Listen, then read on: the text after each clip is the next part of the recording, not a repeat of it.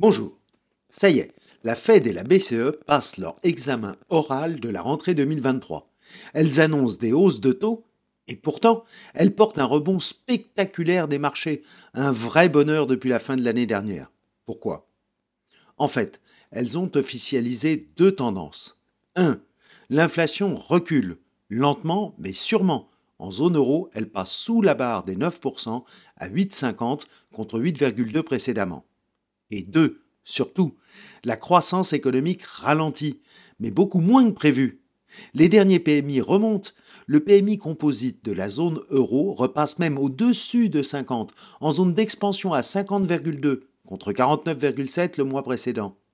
Le FMI relève sa prévision de croissance mondiale 2023 à plus 2,9%, notamment grâce à la Chine qui, selon l'institution, retrouverait plus 5,2 de croissance cette année.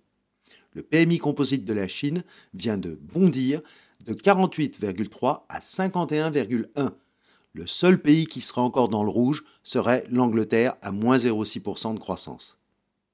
Monsieur Powell et Madame Lagarde ont rappelé que les taux directeurs allaient encore monter, peut-être une ou deux fois 0,25 pour la Fed et 0,50 pour la BCE. En zone euro, l'inflation corps hors prix de l'énergie alimentaire, n'a pas encore baissé. Elle reste toujours à 5,2% alors qu'elle est passée sous 6% à 5,7% aux USA.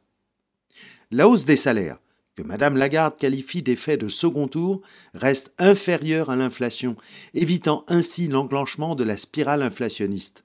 Le salaire horaire moyen aux USA progresse de 4,3 depuis un an glissant, soit moins que la dernière mesure qui était à 4,7% comme les banques centrales, n'ont pas annoncé de nouvelles hausses de leur programme de quantitative tightening, c'est-à-dire de réduction de leur bilan. Les taux d'intérêt long terme ont accueilli l'ensemble de ces nouvelles par une nouvelle baisse jusqu'à 3,35% sur le 10 ans US.